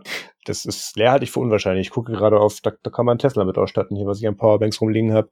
Ähm, jedenfalls. Na dann. Es ist, ja, es ist, ich war ja eine Woche weg, hier stapeln sich Reviewgeräte. Es ist eine Katastrophe, ich komme zu nix.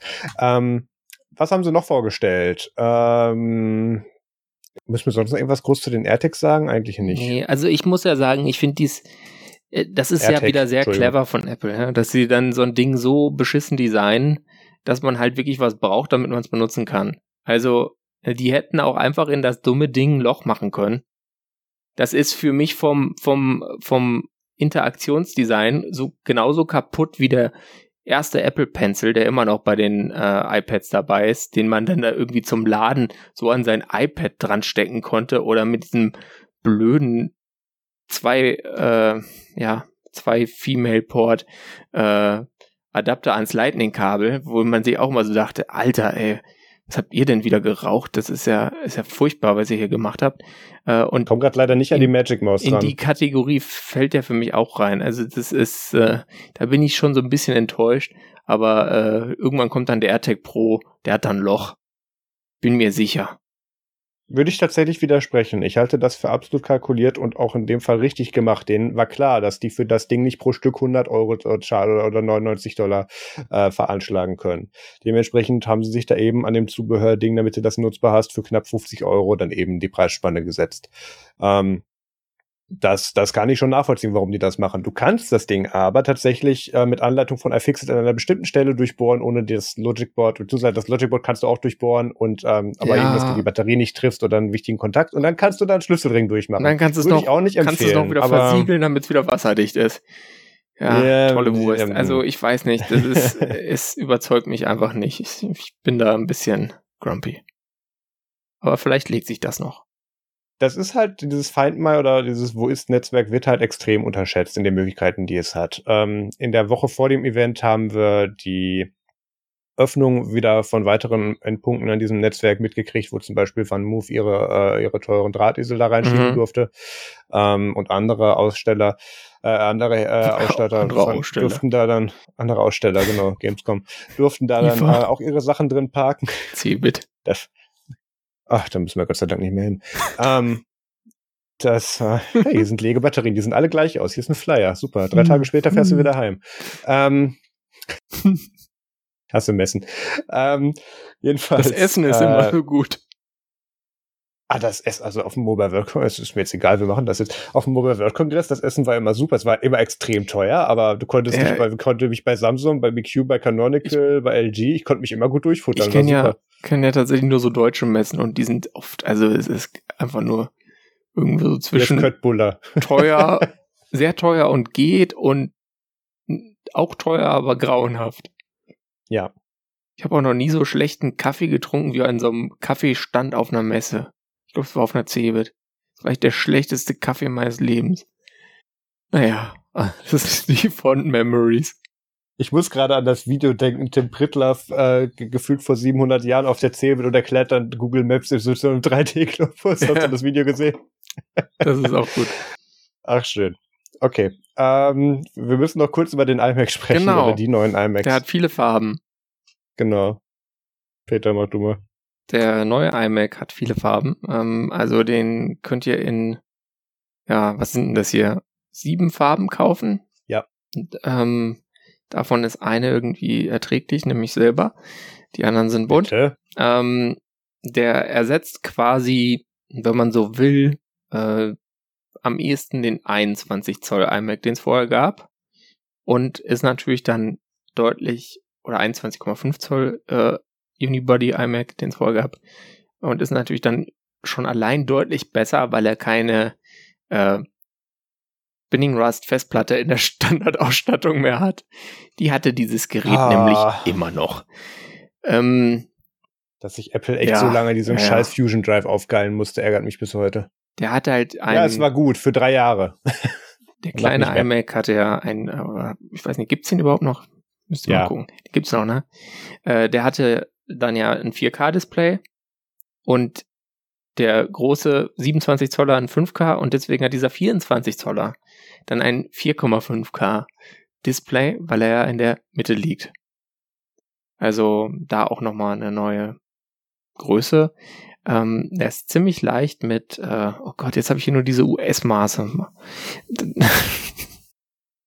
9,83 Pound. Also ich würde sagen, so ungefähr unter 5 Kilo. Ähm, der hat, äh, und der ist nur 11,5 Millimeter dick. Ja, das ist so das eigentlich Interessante. Der ist halt extrem dünn und hat weiterhin unterm B Display dieses äh, Kinn oder Chin, wie man so will. Chin. Und da drin ist dann der eigentliche Computer, also quasi ein ziemlich kleines Logic Board mit dem Apple M1 Chip und dem anderen Zeug drauf. Ich, ich war etwas enttäuscht, als ich das Event gesehen habe und wir zu den IMAX kamen tatsächlich. Ähm, weil wir jetzt alle gehofft haben, dass wir das Pro Display XDR in, in günstiger mit PC drin kriegen. Ja, das kommt ja vielleicht ähm, noch. Das könnte kommen. Das ist, Aber, wir kommen gleich zu, kommt noch mal was mit ja. Pro. Lass uns die Diskussion gleich erst aufmachen. Ähm, jedenfalls Äh, da ist der M1 drin. Äh, du kannst bis zu 16 GB RAM da rein konfigurieren. Es ist eine Full HD FaceTime Kamera drin. Sie haben endlich die Kamera ein bisschen aufgebohrt. War vorher im iMac auch schon Full HD. Mm, nur im iMac Pro. Ja, okay. Obwohl, nee, nee, Entschuldigung, nee, nee. Entschuldigung, nee, nee, im normalen auch, du hast recht, ich erinnere mich ja. an den Pressrelease, da waren das sie so ist, stolz drauf. Ist nur bei Zehn den, Jahre zu spät. Ja. Nur bei den, den anderen so schlimm, bei den Laptops. Ähm, das Interessante ist, dass sie da tatsächlich endlich eine, ein Magic Keyboard mit äh, Touch-ID-Tastatur ähm, mit ja. äh, dazu gepackt haben. Da freue ich mich sehr drauf. Das wird das nämlich angeblich cool. auch mit anderen M1-Geräten funktionieren, ist mhm. aber noch nicht separat erhältlich. Also werde ich mir wahrscheinlich einen iMac dafür kaufen müssen, falls hier mal wieder Sekt umfliegt. ähm, nein. Ähm, die, die sind vom Design her nicht ganz das, was wir uns erhofft hatten. Ähm, du hast schon dieses Kinn angesprochen, die weißen Displayränder, die aus Dichtungsmasse bestehen, ja. der, der Ansicht nach, sind auch jetzt nicht so geil. Front ist hell. Ja. Aber, und da, da gab es auch im Video einige Sticheleien gegenüber Intel. Ähm, wir konnten den jetzt so flach machen, weil wir brauchen da jetzt nicht mehr wirklich so Kühlfläche drin. Das, das Logic Board sitzt, ich glaube, warte mal, hatte ich da nicht gerade ein Bild von? Das Logic Board sitzt tatsächlich ähm, an der Stelle, wo dieses Chin noch ist. Mhm. Ähm, also das, das ist nur noch dieser Streifen, wo halt das Motherboard Und dann sind da noch viele Lautsprecher, weil das Ding hat halt auch ziemlich Bums jetzt audiomäßig. Da haben sie auch nachgelegt. Richtig, äh, die haben das wieder so gemacht, dass die sich gegenseitig einigermaßen ausgleichen, damit es dann eben auf dieser kleinen Fläche nicht zu ungewünschten Vibrationen kommt, die also den unerwünschten, die du dann hören würdest, die du mhm. nicht haben willst. ähm, so funktionieren Lautsprecher. Ja. Ähm, und ähm, kurz hier gerade dieses Bild zu finden, na, ist egal. Ähm, der, der sieht schon cool aus, aber ich hatte gehofft, dass wir einen 27 Zoller kriegen. Mhm. Ähm, der dann auch mehr an das Pro Display XDR angelehnt ist. Aber das ist trotzdem ein sehr interessantes Gerät, weil die Dinger sind so, also da würde ich jetzt mir nicht irgendwie als Powerhouse bestellen, um damit irgendwas großartiges 3D und Videobearbeitung zu machen. Dafür ist das Ding zu klein.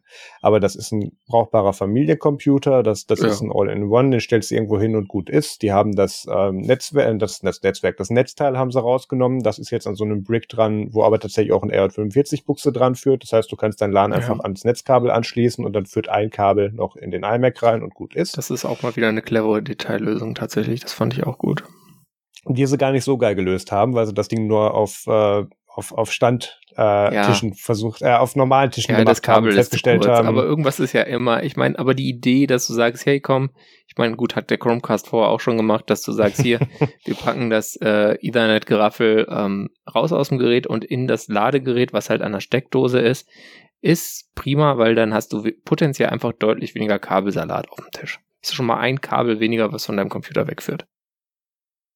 Und mit dem iMac hast du dann wirklich nur noch ein Kabel, weil die Tastatur und Maus und Touchpad ist ja eh alles wireless. Das heißt, du hast ja. dann da ähm, das Ding auf dem Tisch stehen und Stromkabel. Fertig. Ja. Nice.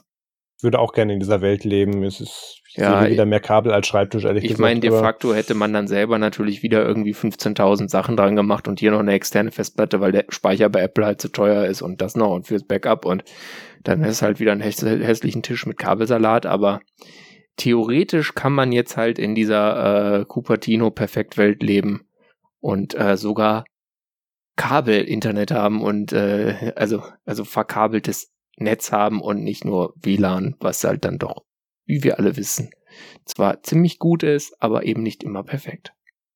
Also was ich wirklich geil finde, ist, dass das Ding in sieben unterschiedlichen Farben kommt. Wir, wir hoffen jetzt schon die ganze Zeit, was war das letzte, das iPhone 5S oder so, was, was die Farben gekriegt 5C. hat? 5C, entschuldige. Ähm, das, da, da finde ich schön, dass sie da mal wieder mit dem Farbeimer geschmissen haben. Das macht Spaß, das mhm. ist auch nett anzuschauen. Gibt es auch schon Gerüchte, ähm, dass es die nächsten MacBook Airs auch erwischt? Ja, gut, das Problem ist, die gibt's jedes Mal. Ja. Ähm, aber wir gehen ja von einem Redesign der MacBooks noch aus. Ja. Ähm, weil bisher haben wir ja nur neuer Stein im alten Gewand gekriegt. Ähm, jetzt haben sie soweit die iMacs ähm, auf ein neues Design gepackt. Ich hoffe tatsächlich, da können wir vielleicht diese I I iMac Pro Diskussion nochmal anfangen. Ich bin ja der Meinung, dass mit der Einführung vom M1 die sich den Pro-Zusatz sparen, weil was willst du machen? Das Ding bewusst langsamer machen? Es ist genauso schnell bis schneller wie ein iMac Pro mit M1 Stein derzeit. Ähm, in fast allen Workloads, die zählen. Ähm, Ja, aber Marktsegmentierung, Marius, Marktsegmentierung. Du musst ja irgendwie einen Grund finden, wie du einen Computer nochmal für 10.000 verkaufst. Mehr Anschlüsse. Ja, okay. Das Reicht. ist nämlich auch so ein Ding. Der hat jetzt vier äh, USB-C Thunderbolt Stecker maximal, davon zwei Thunderbolt. Und es gibt die kleine Variante, die hat nur die zwei Thunderbolt. Ja. Und nur die große gibt es übrigens in Silber. Ja. Das, irgendwie mussten sie diese Farbe noch reinkriegen. Wir wollen noch eine siebte Farbe. Ja, was machen wir denn dann? Ja, da müssen die mehr zahlen. Okay. ähm, ähm, schön ist, dass es wirklich auch die, dieses Magic Keyboard und die und das Magic Trackpad und die mhm. Magic Mouse äh, tatsächlich dann auch in den jeweiligen Farben gibt.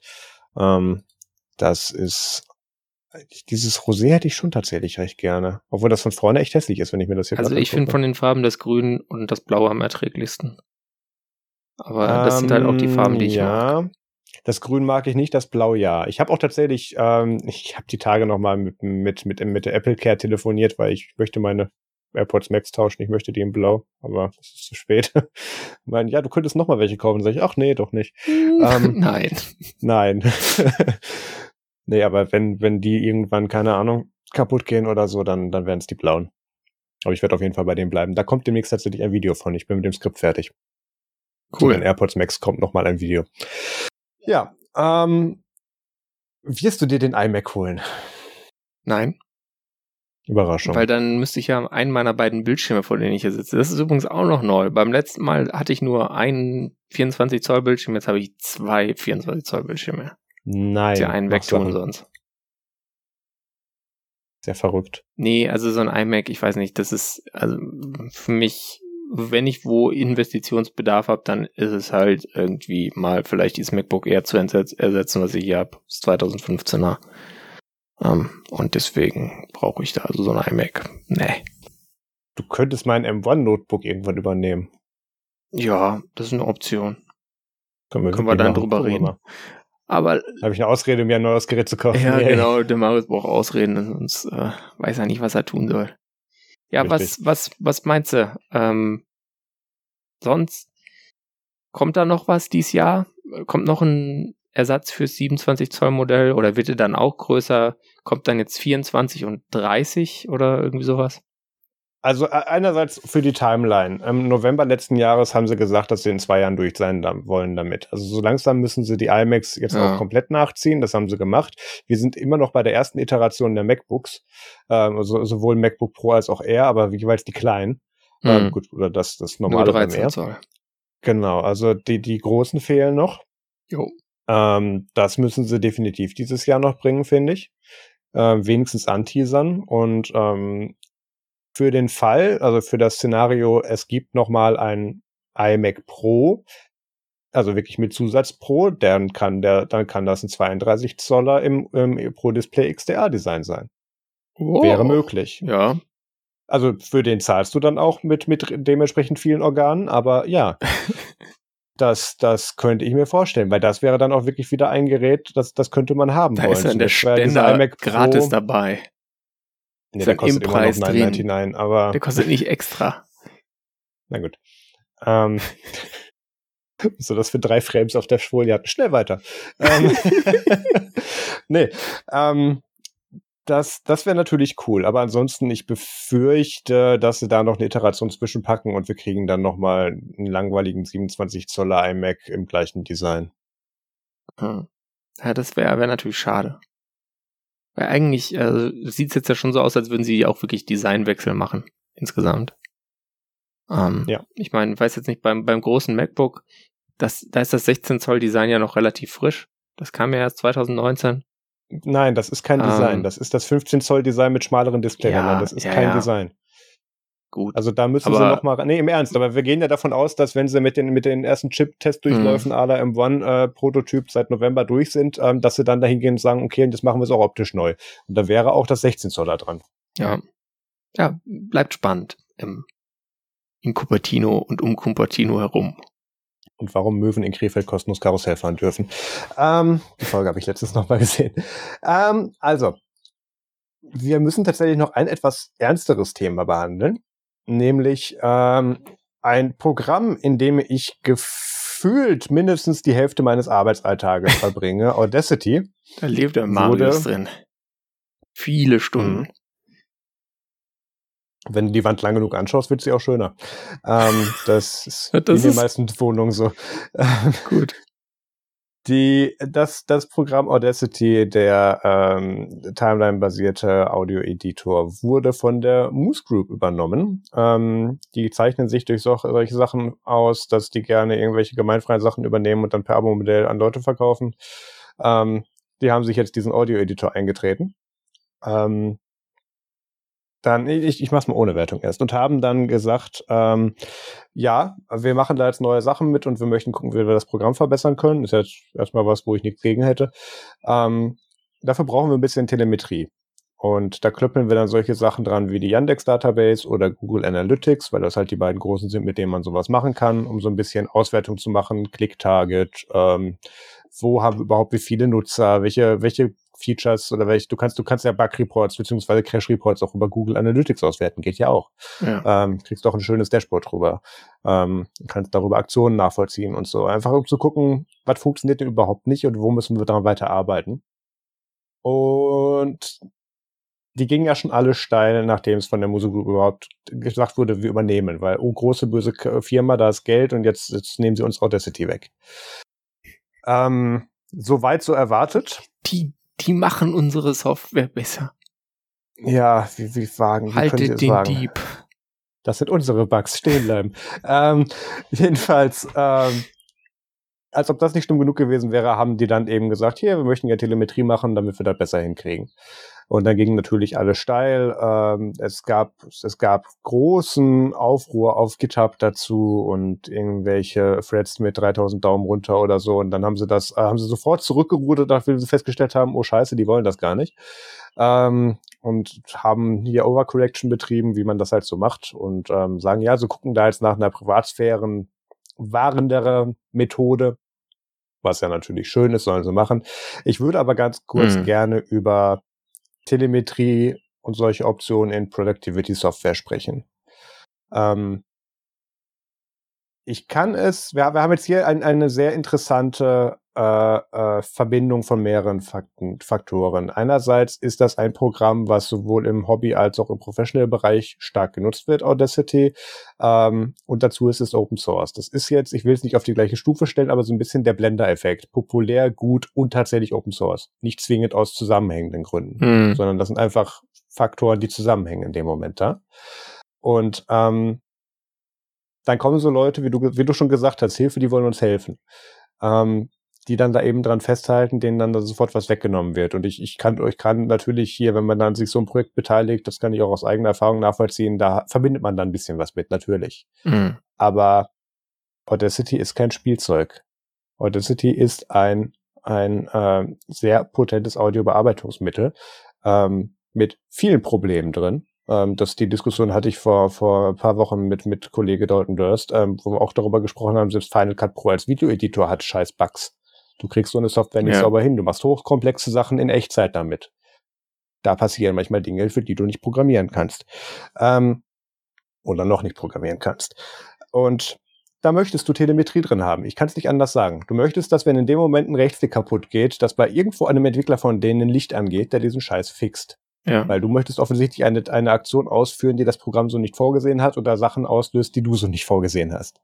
Ähm, und ich arbeite damit. Ich möchte, dass es verbessert wird. Es ist mir relativ wurscht, ob die mich jetzt irgendwie über die IP-Adresse mit Google Analytics als plus eins in ihrer Database stehen haben, damit sie wissen, okay, da drüben nutzt das auch einer. Sehr gerne. Man sollte sich auch vielleicht mal kurz vor Augen halten, die haben das gerade gekauft. Die wollen jetzt, also ich ja. hoffe, dass es davor auch schon versucht haben, ich möchte jetzt ein Gefühl dafür kriegen, wer nutzt das eigentlich?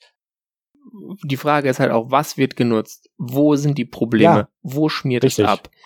Und was man auch, was ich weiß nicht, ob wir es erwähnt haben, ähm, ganz wichtig, diese Telemetrie wäre standardmäßig ausgewiesen. Ja. Und dann müssen wir uns ja auch nichts vormachen. Die meisten Linux-Distributionen hätten den Kram eh wieder rausgepatcht. Also die Richtig. Leute, die sich jetzt hier dick aufgeregt haben, weil sie auf ihrem Debian natürlich keine Software betreiben können, die Telemetrie hat, äh, die ähm, hätten das eh nicht erlebt, weil ich bin mir zu 99,7% sicher, dass die lustigen Debian-Maintainer den Krempel eh rausgepatcht hätten. In ihren Paketen. Ja? Mit eine heiße Aussage, nachdem Debian immer noch den, den hier Popcorn Popularity Contest ausführt. Oh ja. Ähm, naja, dann meinetwegen, ja. was weiß ich, ne?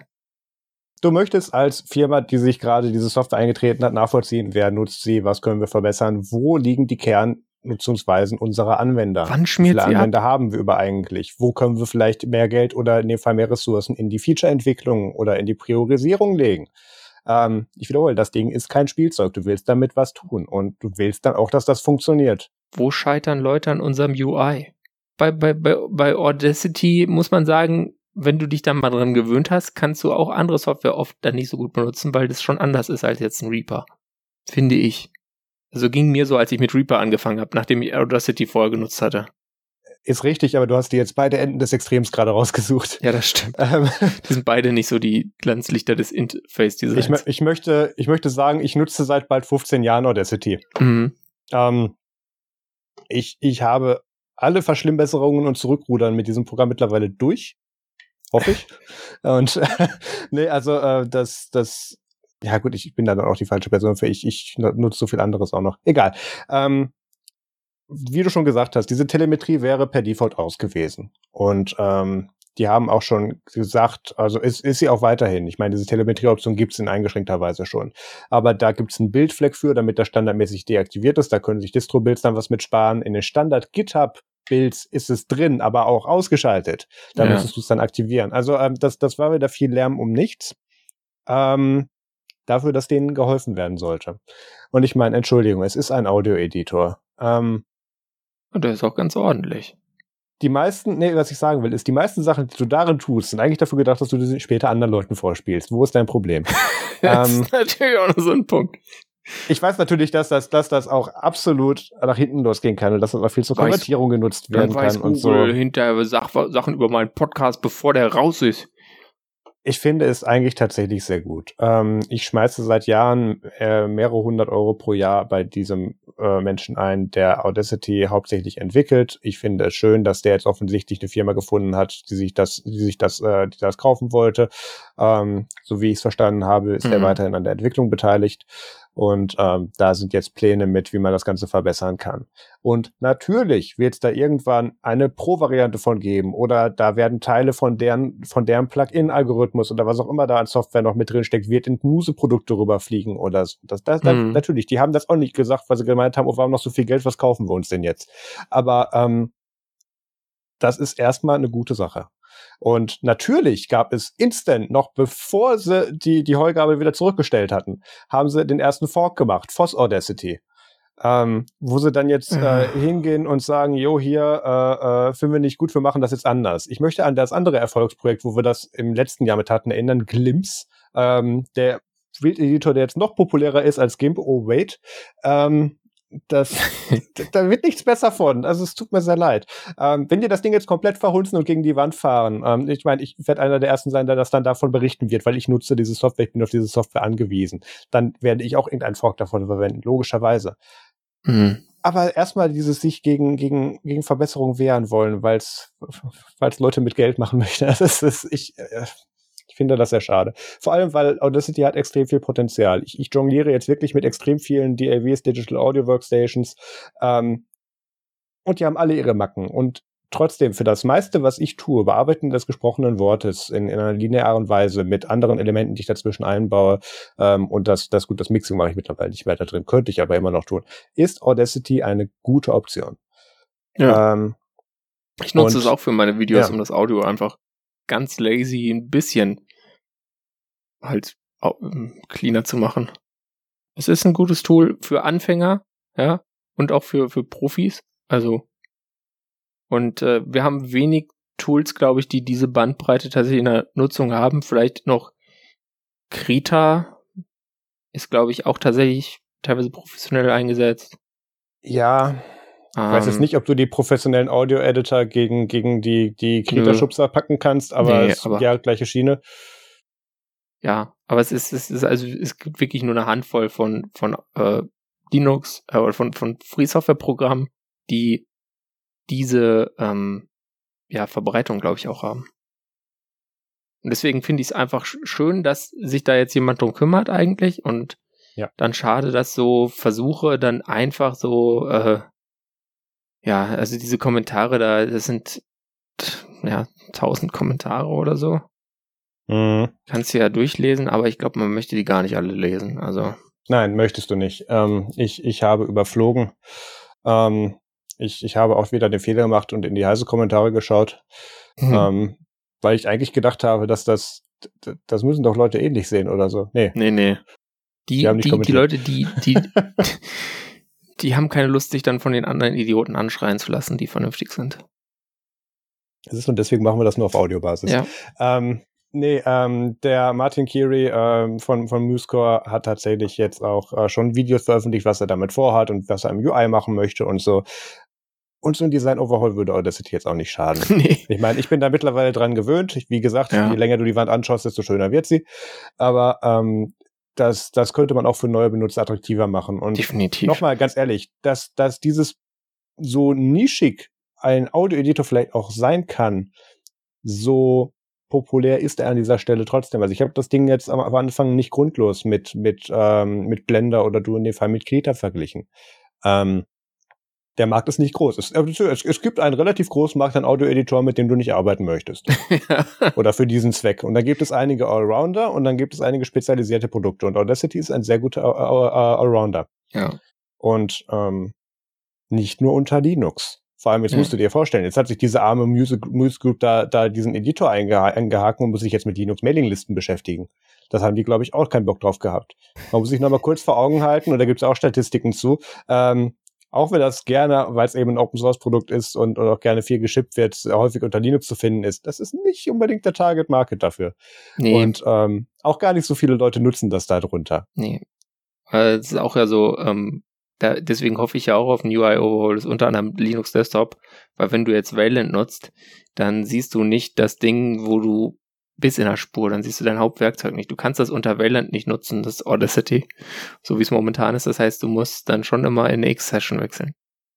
Also, das ist äh, auch da natürlich, eigentlich sollten sich auch da die Leute freuen, wenn da jetzt mal was passiert. Das war echt eine geile Idee mit diesen Display-Servern, ne? Also, immer noch. Ja. Wirklich. Wenn es halt keiner macht. Oh, jetzt kriege ich wieder E-Mails, weil es ein Protokoll ist. Ja, ja, lass mich in Ruhe. Es ist ein Protokoll, Sorry. ja. Und es hat, es hat mehrere Implementierungen, aber das ehrlich gesagt macht das Problem natürlich nur größer.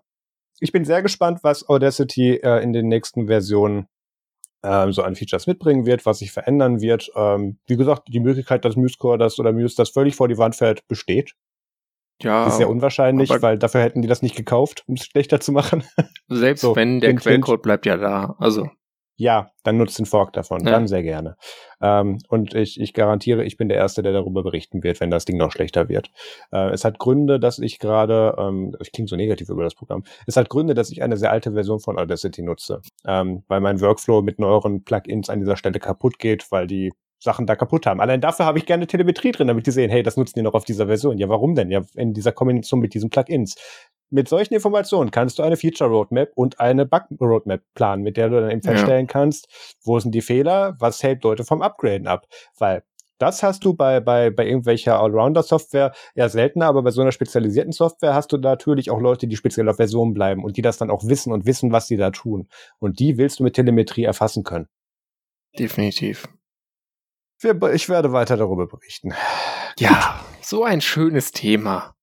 Ja, Entschuldigung. Jetzt, jetzt, jetzt kann sich Peter über Warren Buffett aufregen. Ich bin ruhig. Kommen wir jetzt zum What the fuck der Woche. Äh, natürlich WTF der Woche. Ich habe gar nicht das Wort äh, Wissen schon gesagt. Ja, ähm, Softwarefehler kennt er ja, kann man nichts machen. Kann man nichts ähm, machen. Und das kann auch passieren bei Börsensystemen, wenn so, ein, so eine Aktie von einer Investmentgesellschaft, zum Beispiel der von Warren Buffett, zu groß ist, dass quasi sie nicht mehr in die 32 Bit Integer reinpasst.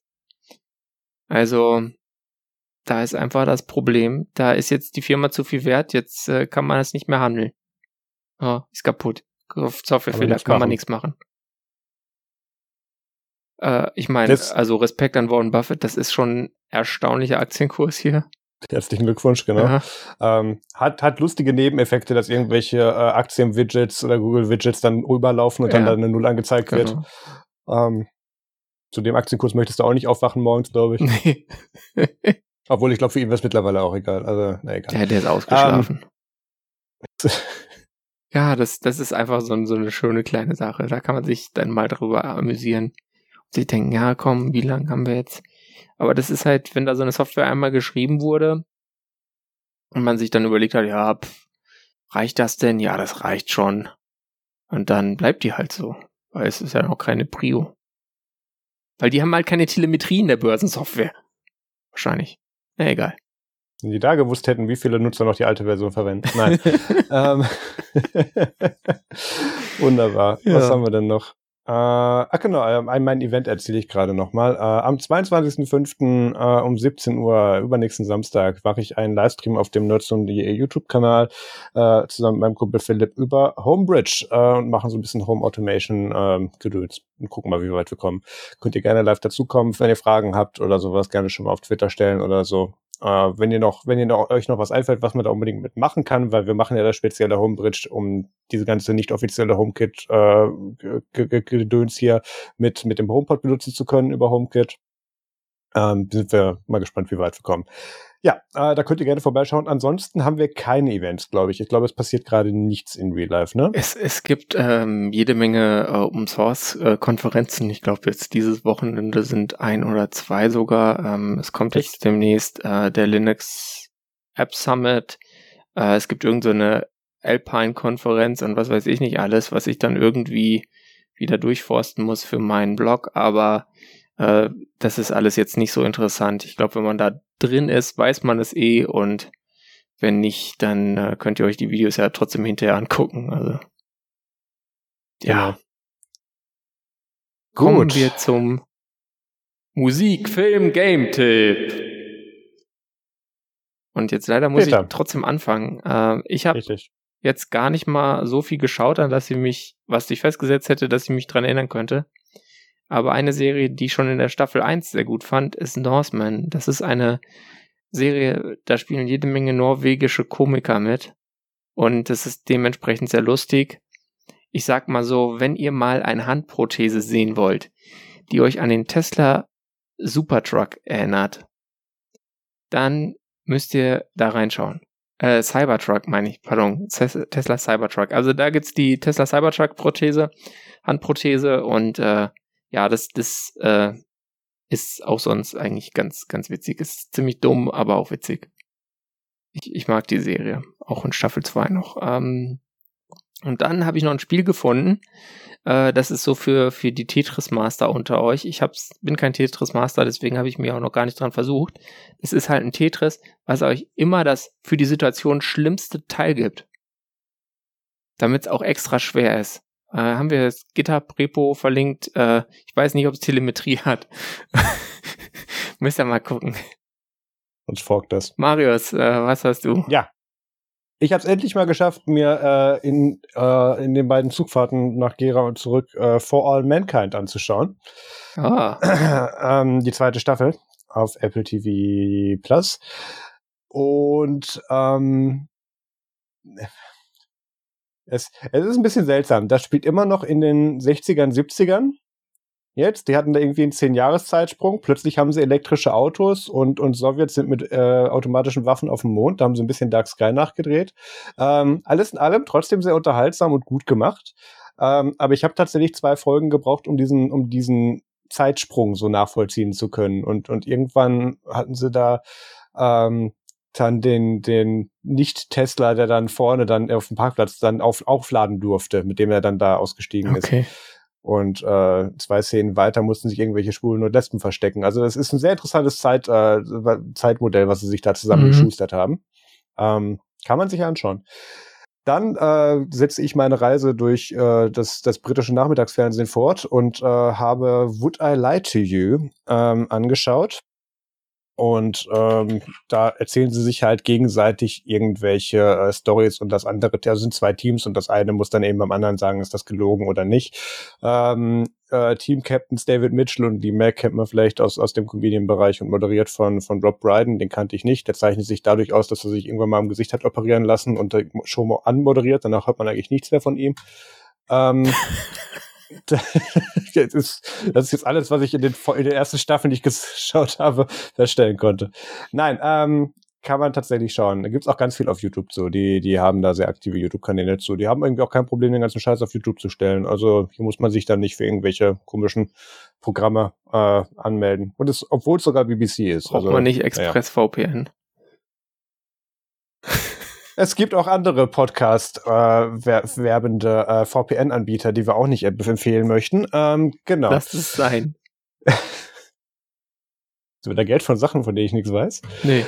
Ähm, ich möchte noch mal kurz über Pine 64 reden. Nein, gut. Ähm, damit Let sind wir durch. Tell you about the Pine oh, nein. Ähm, nein, äh, wir sind durch. Ich mach das Schild an. Wir sind durch, auch mit der Sendung.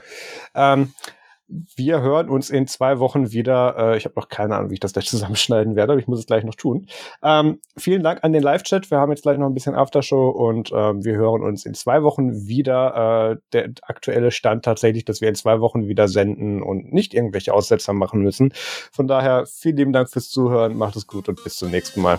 Genau, macht's gut, äh, tragt eine Maske, Spaß am Gerät, was weiß ich. Nutzt Matrix.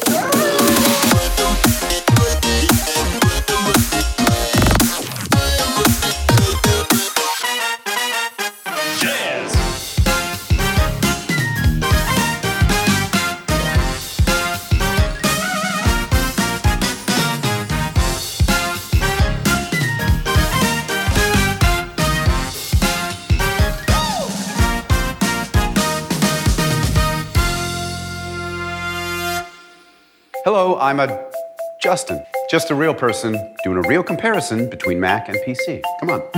Okay, PC. It's a laptop. Aha, tablet.